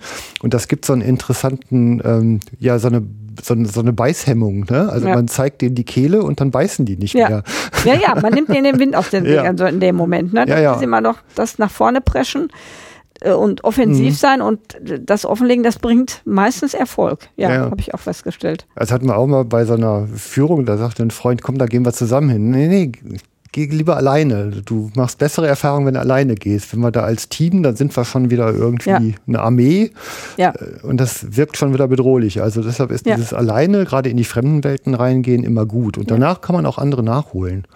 Ja, also man- da hat sich ja. das auch bewährt. Und seitdem Eben. ist auch hier, wer jetzt hier dieser Standort ist natürlich anders. Hier ist keine Schule in der Nähe, da haben wir gar keine Berührungspunkte mit den Nachbarn oder so. Gibt es überhaupt kein, Mhm. kein negatives Feedback. Das ist, funktioniert wunderbar. Aber da war das wirklich äh, teilweise sehr bedrohlich und für die Schüler auch sehr unangenehm. Ja, ja, kann ich mir gut vorstellen. Also, Also das die waren dann schon mal sehr sauer und waren auch ein bisschen ängstlich, weil das ja auch Ja. äh, irgendwelche Rumänen, Bulgaren, Türken, andere Mitbürger ja, äh, und wo es Ver- Verständigungsprobleme natürlich auch gab, die nicht gut Deutsch sprechen konnten, die gar nicht verstanden haben, was ist das? hm, Und das hat das eben dann geschürt, diese, diese Problematik. Ne? ja, ja. Ja, aber wie man immer so sieht, ne? Ja. Die macht die Herzen weit ja, und, ja, das ist, und erklärt das ist euch, was eigentlich ihr überall tut. gleich, ja. Mm, Genau. So, jetzt ähm, mal ins, ins Fachliche zurück. Man hat ja jetzt eine ganz unterschiedliche Bandbreite an, an möglichen Präparaten. Also, ich sag mal, das, der nackte Balk ist wahrscheinlich die einfachste Ja. Form, ne? Ja, wir haben also die einmal diese die Dermoplastik. Als Dermoplastik bezeichnet man das Tier, was wo ein Modell gebaut wird und dann wird da die Haut drüber gezogen. Mhm. Das ist also ein künstliches Modell, da, werden keine, da sind keine Knochen mehr drin. Das ist nur noch ein Kunststoffkörper oder ein Körper aus einem anderen Material, aus Gips oder so irgendwelchen Stoffen. Und da wird die Haut drüber gezogen. Mhm. Dann gibt es natürlich auch die Möglichkeit, bei den Vögeln ist das hauptsächlich so, dass man Kopf und Flügel und Beinknochen in dem Tier belässt. Das bleibt an der Haut. Da wird also nur das Körpermodell gemacht und das wird dann zusammengebaut. Dann haben wir natürlich Abgüsse. Das heißt, wir gießen Schädel ab oder andere Objekte. Mhm. Amphibien, Reptilien kann man das ganz gut machen. Da wird also mit Silikon eine Negativform gebaut und dann ein Positiv ausgegossen mit Kunststoff oder Gips, je nachdem wahlweise. Dann haben wir den Bau von Dioramen natürlich. Das heißt, es wird ein Habitat nachgebildet. Im Museum sieht man das, dass der Lebensraum, dass nicht nur das Tier präpariert ist, sondern der Lebensraum wird auch Ja, dargestellt. Das ist noch eine Säule der, der Arbeit. ist ja eigentlich schon eine echte Überschneidung mit Modellbau, ne? Ja, ja, das hat viele Überschneidungen eigentlich mit Modellbau. Gerade die Abgusstechnik auf jeden Fall, Ja. weil die Kunststoffe auch ähnlich sind. Man muss es kolorieren. Okay. Da sind viele Parallelen. Also der Abguss ist aber dann im Grunde ja eine komplette Nachbildung. Das ist, äh, wie viel Original ist denn da noch dran vom Der Abguss Tier? ist eine komplette Nachbildung. Also wenn man jetzt meinetwegen eine, eine Kröte abgießt, ja. dann hat man die Kröte aus Gips oder aus Kunststoff. Also das Da ist kein, ja, nichts von dem eigentlichen Tier mehr so, ja, also das hätte ich jetzt schon gar nicht mehr unter Präparat gefasst, ehrlich gesagt. Im Weit, aber es gehört dazu, sagen wir. Ja, ein, Mhm. ein Präparat im weitesten Sinne ist es ja nicht mehr. Es Ja, ist ein Modell. ein Modell dann, ne? Ne? Genau. Es ist ein Modell. Okay. Aber es gehört natürlich auch dazu, weil auch manche, gerade bei Amphibien, ist das sehr schwierig, die zu präparieren. Ja. Wenn man da die Haut entfernen würde, die haben ja einen ganz hohen Wasseranteil, die Haut ist sehr dünn, wir haben keine Fell, keine Federn. Mhm. Das ist also sehr, sehr schwierig. Wir haben starke Schrumpfungen Mhm. an Stellen, wo man eben die Haut nicht entfernen kann von den Knochen. Und da ist ein Abguss klar im Vorteil. Ja, okay. Ja, und ich sag mal, hängt ja auch vom Zweck ab. Wenn ich äh, das wirklich als ein Ausstellungsobjekt haben möchte zur Ansicht, dann soll es ja originalgetreu aussehen und Ja. nicht original sein. Ja, ja, So- natürlich. Ja, und sozusagen, ein Artenschutzaspekt kommt da mit rein. Ah. Also wenn ich jetzt Schädel abgieße von einem artengeschützten Tier, dann kann ich diese Schädel natürlich vervielfältigen Ja. und kann sie auch beliebig ausstellen. Ich brauche keine keine Ausnahmegenehmigung, ich brauche keine, habe keine Dokumentationspflicht. Das ist natürlich dann auch klar ein Vorteil. Also der Feuersalamander, der als aus Gips in einer Vitrine steht, ähm, hat ja keine, ist ja halt ein Modell, kann ich ja benutzen. Wenn ich den Feuersalamander als Präparat benutzen würde, brauchte ich natürlich wieder Ausnahmegenehmigung vom Mhm. Besitzverbot und vom Vermarktungsverbot und so weiter.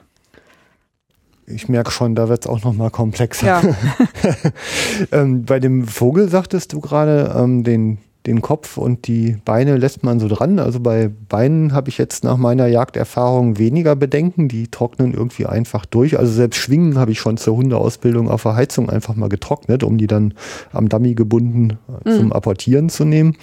Ähm, bei Kopf kann ich mir aber vorstellen, da ist vielleicht noch irgendwie Gewebe, also Gehirn insbesondere drin, was dann ja auch mal anfängt, wieder lebendig zu werden. ne? Das so ist ja bei. Beinen und den Flügeln auch. Ja, Also das Tier wird aufgeschnitten. Wir müssen dann an den Gelenken abtrennen, die Flügel und die Beine. ja. Das wird entnommen, der Körper wird entnommen und die Extremitäten werden entfleischt. Also es muss alles runter, was Muskulatur, Sehnen, Bänder etc. ist. Und vom Kopf natürlich auch. Gehirn muss raus, Augen müssen raus und sämtliche Muskulatur wird entfernt. Mhm. Und dann wird das Ganze konserviert und dann wieder zusammengebaut. Also es bleiben nur die Knochen übrig. Okay. Keine, keine Muskeln. Das ist aber, ich sag mal, gerade bei Vögeln noch eine ganz schöne Filigranarbeit. Also da, da sind die Beine, die bestehen ja eigentlich aus nichts, ne? Also Haut und Knochen, wie man so ja, schön ja, sagt. da- aber da ist natürlich schon ein bisschen Gewebe dran. Also es Mhm. ist, je kleiner das Objekt ist, kann man sich vorstellen, so ein Wintergoldhähnchen hat natürlich, ähm, ja, kle- kleinere Muskulatur. Das zu entfernen ist natürlich enorm schwer, aber bei großen Vögeln ist es auch nicht einfacher. Also Ja. so ein Storch oder ein, ein Reiher oder wir hatten jetzt einen, einen, einen ähm, Adler bekommen, Fischadler bekommen. Mhm. Und da haben wir dann eine Methode angewandt, da haben wir den Kopf abgegossen und die Beine und die Flügel. Das heißt, da ist gar kein Knochen mehr drin, das ist nur noch die Haut. Mhm. Und die Abgüsse werden da wieder eingebaut, weil wir da noch ein Skelett draus machen wollen. Okay. So ein Seeadler kommt nicht so häufig vor, dass man den bekommt. Ja. Und äh, das ist natürlich eine schöne Sache, das kann man dann kombinieren. Man hat Ja. also dann zwei Ergebnisse nachher. Okay. ähm, Filigranarbeit heißt, da wird nur mechanisch vorgegangen oder gibt es da auch gibt's keine chemischen Nein. Unterstützung? Also chemisch Ja. kann man es unterstützen beim Skelettbau. Wenn man also Skelette herstellen will, Ja. dann wird das mazeriert. Das heißt, es kommt in ein Enzymbad bei 55 Grad und die Enzyme lösen praktisch die Muskulatur auf. Mhm. Die verdauen im, im weitesten Sinne, kann man das wie so eine Art Verdauung. Die, die lösen das auf und man holt dann die Knochen wieder raus. ja. Aber bei dem eigentlichen, bei der eigentlichen Präparation muss man das wirklich alles mechanisch entfernen und abkratzen. Und es ist mühsam. Also jeder Schüler fragt, wenn er anfängt, auch gibt es nicht einen, können Sie mir nicht einen Trick sagen, dass das einfacher geht, auch das Gehirn rausnehmen oder das ist, gibt keinen Trick. Man kann es nur einfach mechanisch machen. Okay. Alles eine Übungsfrage dann. Also was man so bei Trophäen kennt, ist ja das Abkochen und dann mit Wasserstoffperoxid drüber. Das ist aus eurer Sicht grobes Handwerk, oder? Ja, also abkochen ist, ist keine Option. Nein. Also das zerstört im Grunde die Knochenstruktur. Ja. das Abkochen. Für die Trophäe an der Wand würde das reichen. Aber wenn man ein wissenschaftliches Präparat haben möchte, geht das so nicht. Da muss man das mazerieren mit Enzym, muss es entfetten und dann bleichen im Wasserstoff sicherlich kann man noch machen, aber das ist also eigentlich keine Knochenpräparation, das Abkochen. Das ist äh, die einfachste Methode, Ja. aber es ist natürlich, tut mir leid für euch, Für den Jäger, da musstet ja. ihr jetzt durch. ja, genau. Klar. Ja, also die, die Wilderbauerei, also ich fand ich eigentlich auch ganz spannend, hätte ich jetzt auch nicht äh, da verortet hier bei der Präparation, dass diese ganzen Szenerien oder Diaramen, wie ihr sagt, ne, in den Museen, in Ja. den Museen auch aus euren Händen stammen. Ja. Spannender Aspekt. Ähm, die Tiere, also ich meine, wir Jäger liefern natürlich immer mal wieder welche. Ähm, die ganzen anderen Geschichten, die haben aber ja auch ganz unterschiedliche Quellen, ne? Ja, ja, wir haben, also die Jäger natürlich in erster Linie. Ja. Alles, was an einheimischem Wild hier bei uns ankommt, kommt von den Jägern. Das geht auch zum größten Teil wieder zurück an die, zum Beispiel die rollenden Waldschulen, die ja doch sehr umfangreich auch mittlerweile in Deutschland sind. Wir bekommen natürlich auch Tiere von zoologischen Gärten, von Tierparks, Hm. von ähm, Auffangstationen, Greifvogelstationen und so weiter. Oder auch immer mal was, was jemand findet, der das eigentlich ja gar nicht an sich nehmen darf. Also Ja. derjenige, der im Garten da sein Rotkehlchen findet, dann hier anruft und dann muss ich mal sagen, ja, Sie können mir das bringen, aber Sie bekommen es nicht zurück, Ja. weil das einfach nicht geht. Und ähm, wir bekommen auch schon mal Tiere, die beschlagnahmt wurden oder die über ihrem Umweltamt kommen, wenn jemand irgendwas hatte, was er nicht mehr haben will. Also das ist, oder Haustiere, die Schildkröten, Schlangen etc., Hm. was derjenige nicht einbuddeln möchte oder nicht wegwerfen, verbrennen möchte, sondern Ja. wir können dann daran üben. Das klingt aber auch nach einem ganzen Sack voll Bürokratie, je nachdem, wo es herkommt. Ne? Also ich kann mir, also gerade so bei diesen streng geschützten Kameraden, ähm, da gehört ja auch ein Sack voll Papier zu. Und ja, ich habe jetzt einen ähm, Bekannter, ähm, Querverweis auf Jagdfunk Nummer zwei, der Ulf Moos, der arbeitet ja am Flughafen Köln-Bonn. Und ar- als, er arbeitet als lebende Vogelscheuche, wie er Ja. schön sagt. äh, der hatte, berichtete mir mal, er hatte, glaube ich, einen Wanderfalken, der einen Unfall mit einem Flugzeug hatte. Ja. Der war bis zum Ende der Formalien, ich glaube, über ein Jahr eingefroren, Ja. wenn ich mich entsinne. Ja, also das war jetzt bei dem besagten Adler, Hm. von dem ich vorhin gesprochen habe. Der wurde in Mecklenburg-Vorpommern gefunden.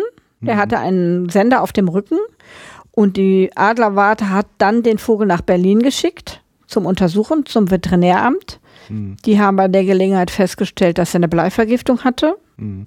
Warum auch immer. Also er hat wohl sich ernährt von Eventuell. irgendwie sowas und hatte also eine Bleivergiftung. Und dann ist er von Berlin wieder zurückgegangen nach Mecklenburg und dann ist er von da aus über die Messe in Dortmund dann zu uns gelangt. Also der war auch fast ein Jahr unterwegs. Ausgiebige Reise nach Ja. dem, To- also ne, langer Ja, Weg ja. jenseits. Ja, ja. ja, das ist, wir müssen uns natürlich an diese Vorgaben des Gesetzgebers halten. Die Artenschutzgesetze sind für uns natürlich als Präparator genauso bindend wie für jeden anderen auch. Mhm. Und ich muss ein Eingangsbuch führen, wo wirklich alles genau aufgezeichnet wird, mit Datum, wer es gefunden hat, wo es gefunden wurde, den Schutzstatus, den das einzelne Tier hatte und dann, wo es dann wieder hingeht oder ob es bei uns verbleibt. Das muss, da muss ich drauf achten. Und bei uns bekommen die geschützten Sachen, die wir für Waldschulen auch präparieren, einen Transponder, Mhm. sodass dann auch nachvollzogen werden kann, wo das Tier verbleibt und dass es auch immer kontrolliert werden kann anhand von dem Papier, was dabei ist, dass es auch sich um dieses Tier speziell handelt. Okay. Ähm, die Behörde dafür ist das Bundesamt für Naturschutz, richtig? Ja. Und hier in, in den einzelnen Bundesländern natürlich die äh, unteren Landschaftsbehörden in den Städten und Kreisen. Ach, das ist dann der Dienst, Das der, ist über der- die es ja, geht. Mhm. Genau. Und Ja. bei uns ist es Umweltamt in Bochum, ansonsten ist es ähm, untere Landschaftsbehörde, glaube ich, Ja. meistens, die dafür zuständig ist. Und ich bin auch in Kontakt damit. Die haben eine Information darüber, wie viele Tiere wir hier haben. Mhm. Eingefrorene, welchen Schutzstatus die haben. Also ich bin da ständig äh, im guten Gespräch mit denen, weil Ja. ich auch schon mal Gutachten erstelle über Altpräparate, die abgegeben werden oder wo Leute anfragen, darf ich das verkaufen? Ein Bussard, der von Opa geerbt ist zum Beispiel. Und ähm, da muss man dann schauen, wann wurde das präpariert. Wenn das vor 1973 war, dann kann man sagen, okay, dann ist das frei verkäuflich, weil diese Washingtoner Artenschutzabkommen wurde ja da ratifiziert Mhm. im Jahr 73 und seitdem gibt es eben diese Gesetzgebung auch in den einzelnen Ländern und deshalb ähm, ist das schon wichtig, dass man da wirklich auf dem Laufenden ist und sich auch daran hält und die Schüler darin unterweist, dass sie bitte darauf achten sollen, immer in ihrem zukünftigen Leben auch, dass das eingehalten wird. Gibt es denn für uns Otto Normalbürger Möglichkeiten, uns da Einblick zu kriegen? Irgendwie gibt es da Internetzugriffe auf Listen, dass man auch selber gucken kann, ohne, Ja. ohne dir den Tag hier zu versüßen? Ja, naja, ja, das gibt's auf jeden Ja. Fall. Das ist äh, Bundesamt für Natur- und Artenschutz in Ja. Bonn. Die geben Auskunft. Und es gibt ein Buch, das ist ähm, das B und BNA Artenschutzbuch. Das gibt's auch im Internet. Als man kann das auch als CD bestellen. Da sind alle geschützten Arten aufgelistet mit den einzelnen Schutzstadien Mhm. und mit den gesetzlichen Grundlagen, die es da gibt. Okay. Warum welches Tier oder welche Pflanze wie geschützt ist. Ja, okay. Da kann man sich im Internet aber ganz äh, gut Ja. informieren und kann da nachgucken, wenn man den Zweifel hat. Aber im Zweifel immer liegen lassen. Wir kehren alle Links zusammen und Querverweise Ja. und kleben sie Ja. unter die Sendung, wie immer. Ja, Ähm, die internationalen Geschichten ist ja das eben angesprochene CITES, also man muss dann ja eine Bescheinigung mit der äh, mit, mit der Leiche mitführen. klar. Manchmal ringe ich auch nach diesen Worten, Ja. mache schon so lange. ähm, die ist natürlich auch immer zu kontrollieren. Also reicht euch dann als Präparator, wenn die Bescheinigung beiliegt? Oder gibt es dann immer noch mal eine Feedback-Schleife über die Amtsstuben? Äh? Uns reicht die Bescheinigung, wenn die dabei ist. ja. Also wenn jemand ein Uhu bringt zum Beispiel, der braucht eine Transportgenehmigung vom zuständigen Amt. Mhm. Und wenn die da ist, wenn die vorhanden ist, da steht auch drin, dass das Tier transportiert werden darf vom Finder oder vom Besitzer, sage ich jetzt mal, Ja. zu uns und wieder zurück. dann reicht das vollkommen aus. Okay. Ich muss ja nur den Herkunftsnachweis erbringen. Also wenn ich irgendwas bekomme, was geschützt ist, dann ähm, brauche ich für meine Unterlagen den Herkunftsnachweis. Das heißt, durfte der das bringen? Wenn er es nicht bringen durfte, dann darf ich es annehmen und behalten, aber ich darf es nicht wieder zurückgeben. Okay. Das ist halt so das Wichtigste für uns. Ja, ja. Wenn man diesen, ja, diesen gesamten Markt für Präparate so sieht, also ähm, ich erlebe es halt selber immer mehr wieder. Auf einmal steht einer in der Tür, Großvater ist gestorben, 200 Präparate suchen ein neues Zuhause. Ja. Wovon wahrscheinlich Ja. dann äh, 195 in einem Zustand sind, wo man sagen muss, das lohnt jetzt nicht mehr. Das ist ja häufig so, dass die so alt sind und verstaubt und verblichen und Äh, Ja, also das schrecklich. Ja. ist, äh, also äh, ist sicherlich immer Einzelfall. Ähm, wie die Tendenzen da sind, Ja. habe ich ehrlich gesagt keinen Überblick, aber ich meine, hatte neulich mal irgendwie, da kam einer in die Bläsergruppe gestolpert und sagte, es ist soweit. ja. Und ähm, dann war eigentlich schon mal irgendwie, dass die überhaupt eine Räumlichkeit finden, wo die mal gelagert werden können. Ähm, also die Hoffnung ist dann ja immer, das irgendwie in die Waldschulen reinzukriegen, die dann aber beim 25. Fuchs ja auch abwinken. Ne? Ja, vor allem sind die ja meistens auch nicht so schön präpariert oder nicht mehr so gut im Zustand, wie ich gerade schon sagte, dass das, dass sich das dann auch irgendwann nicht mehr lohnt. Ja, nach 50 Jahren in der Dorfkneipe haben das auch hinter sich. Dann, ne? Ja, wenn es nicht dann schon irgendwelche Motten das erledigt haben, das Werk. Also ich habe immer mal wieder, dass Leute auch hier an die Schule kommen mit solchen Altpräparaten und sagen, kann man das noch retten? Ich möchte das gerne. Aber dann sieht man also schon auf den ersten Blick, das ist irgendwie nicht zu retten. Wobei man natürlich Altpräparate auch restaurieren kann. Also wir hatten jetzt eine Waldschule kürzlich hier, wo wir alle Präparate aufgearbeitet haben und restauriert haben. Und das hat ganz gut geklappt und das ist auch dann immer sehr erfreulich, wenn die wieder ein bisschen frisch und, und neu aussehen. In der Kettner-Filiale in Köln, die ja mittlerweile nicht mehr existent ist, da stand immer ähm, eine Löwin am Eingang und die war so furchtbar blank gestreichelt auf dem Kopf, die bräuchte dringend eine neue Frisur. Ja, wobei das dann schon wieder kompliziert ist mit so Haarimplantaten. Es ist ein bisschen schwierig, das so herzustellen, dass man das nicht sieht. Das rutschte jetzt so in Ja. die Schönheitsfilme Ja, ja. hinein. Das, ja, also das sicher, das ist natürlich äh, kontraproduktiv, wenn man dann die Präparate hat, die immer angefasst werden. Unser Bär Max, der hier sitzt, der geht immer mit zur Jagdmesse und der hat auf der Nase auch schon so ein paar kahle Stellen, weil also ich weiß nicht, wie viele hunderte von Kinderhänden den mal anfassen wollen, was Ja, ich auch klar. nachvollziehen kann, Mhm. was ich auch nicht schlimm finde.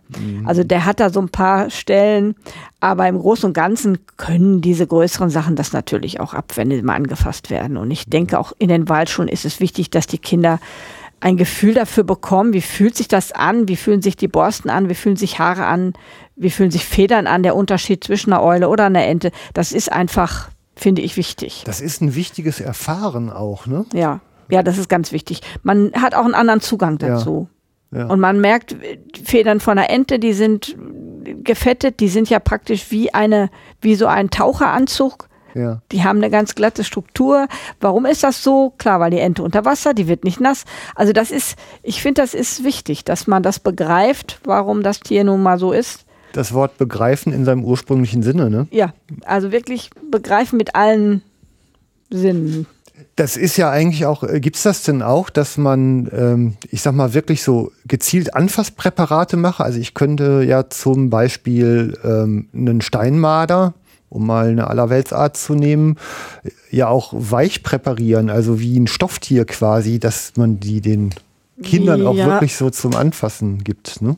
Ja, das kann, also das ist ein bisschen schwierig, weil das, was wir machen an Gerbung auch oder an Konservierung der Häute, was natürlich Ja. wichtig ist, damit das nicht äh, zerfällt und vergammelt, das wird fest. Weil wir Okay. das ja wollen, dass das Präparat stehen kann. Das muss ja einen Stand haben, das muss Ja. fest sein.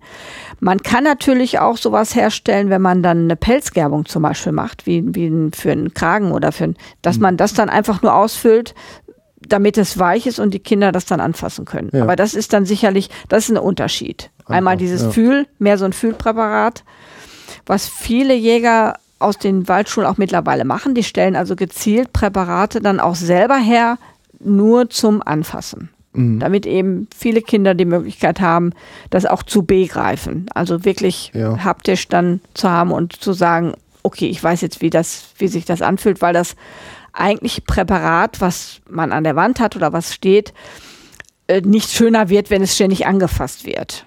Also die Hände sind staubig und die sind fettig und feucht und also das ist sicherlich äh, kontraproduktiv. Aber so spezielle Fühlpräparate halte ich auch für sinnvoll. Mhm. Ja, eigentlich eine sehr schöne Sache, ne? Ja. Glaube ich. Ja, ja. ich denke mal, das ist auch eine.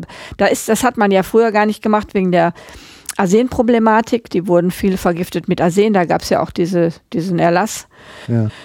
Das hat man ja wieder zurückgenommen, weil das doch nicht so schlimm ist mit der Arsenbelastung. Aber da war natürlich das Anfassen nicht möglich. Ja. Und heute, unsere, die hierher kommen von unserer Schule, die sind äh, nicht vergiftet. Äh, Nochmal die Arsenverwendung, wofür genau? Das war ein Schutz gegen Fraßinsekten.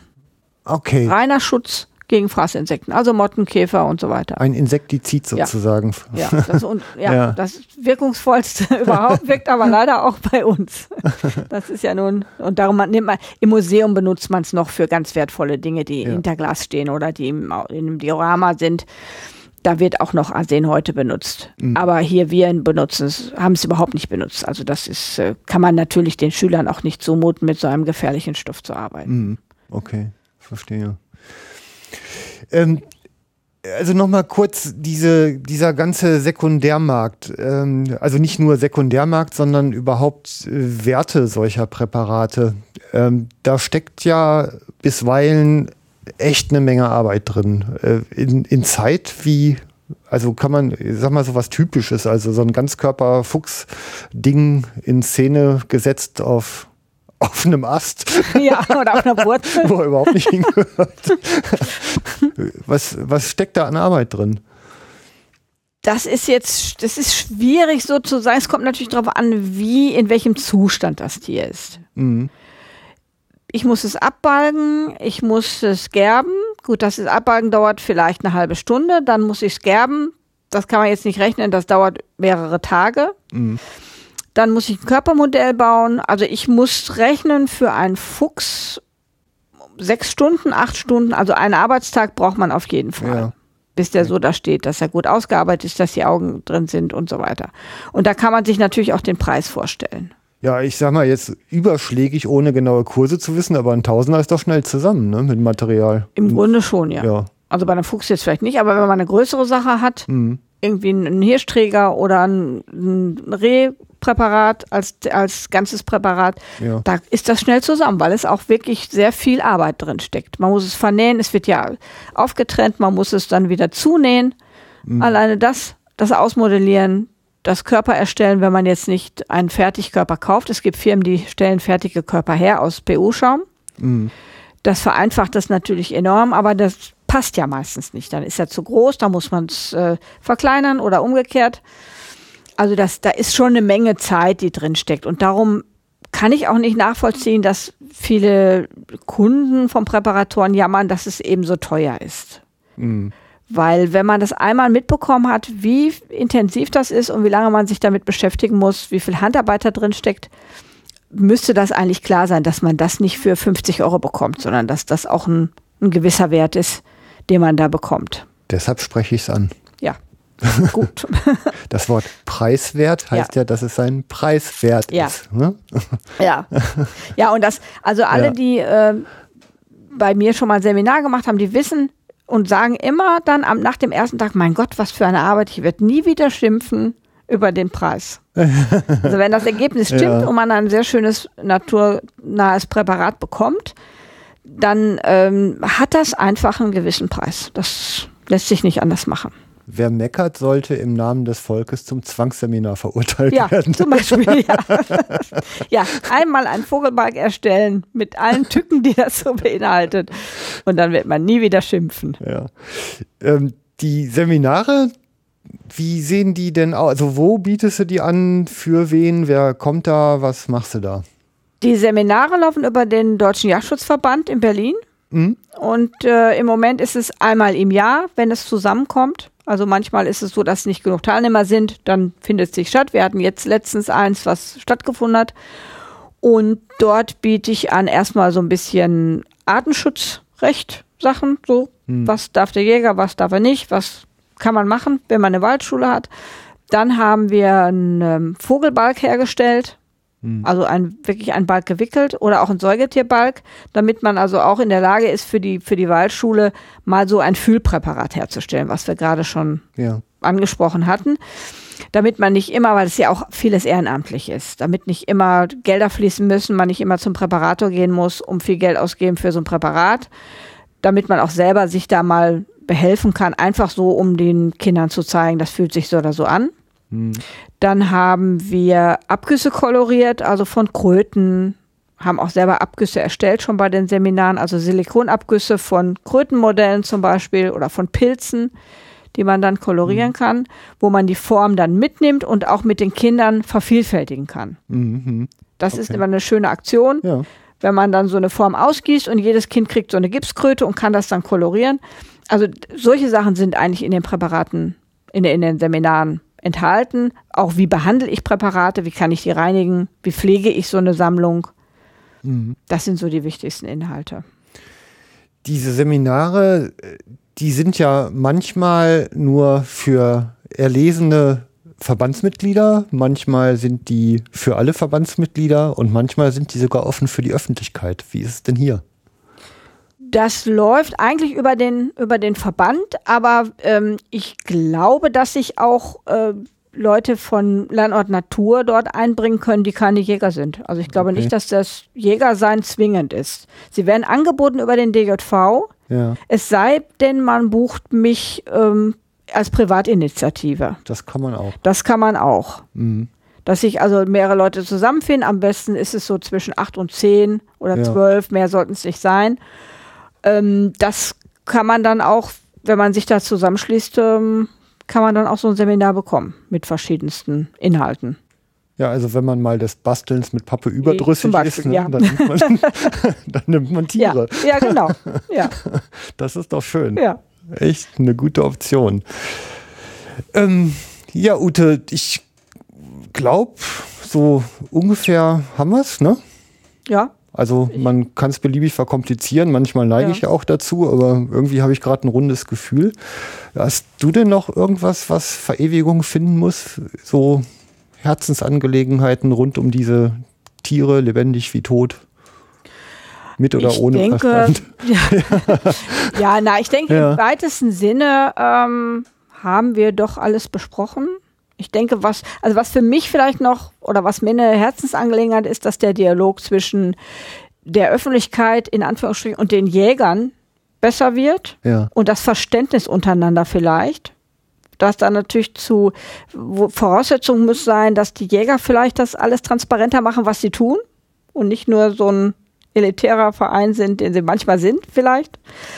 Ähm, so, ein- so ein bisschen Umdenken wäre schön, auch in Verbindung mit, mit Natur- und Umweltschutz fände ich einen Konsens, dass man da einen Konsens findet, weil man ist auf einer Seite im Prinzip. Ja, genau. Es Mhm. geht um die gleiche Sache, nur von verschiedenen Standpunkten aus. Ja. Und da würde ich mir wünschen, dass da mehr, mehr Transparenz ist auf allen Seiten und mehr Dialog und mehr Zusammenwirken.